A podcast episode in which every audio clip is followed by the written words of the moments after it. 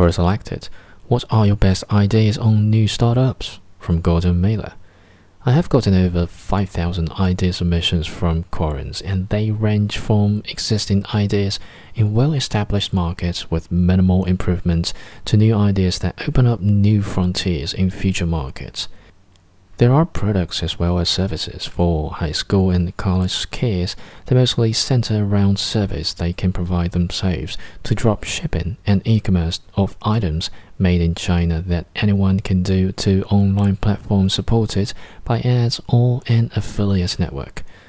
Personally, I think all three of these are dead ends. Services you provide make you a slave to the business. If you are not working, you are not making money.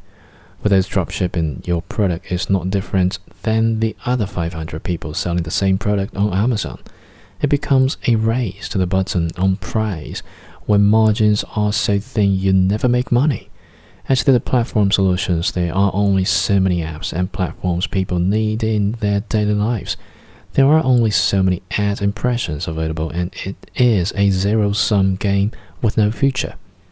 The deals that succeed focus on annual recurring revenue ARR and things people need on an ongoing basis. I had a great submission about something you buy just before you die, but you only buy it once, and at 19.95 US dollars, you would need millions of people to keep dying and keep buying.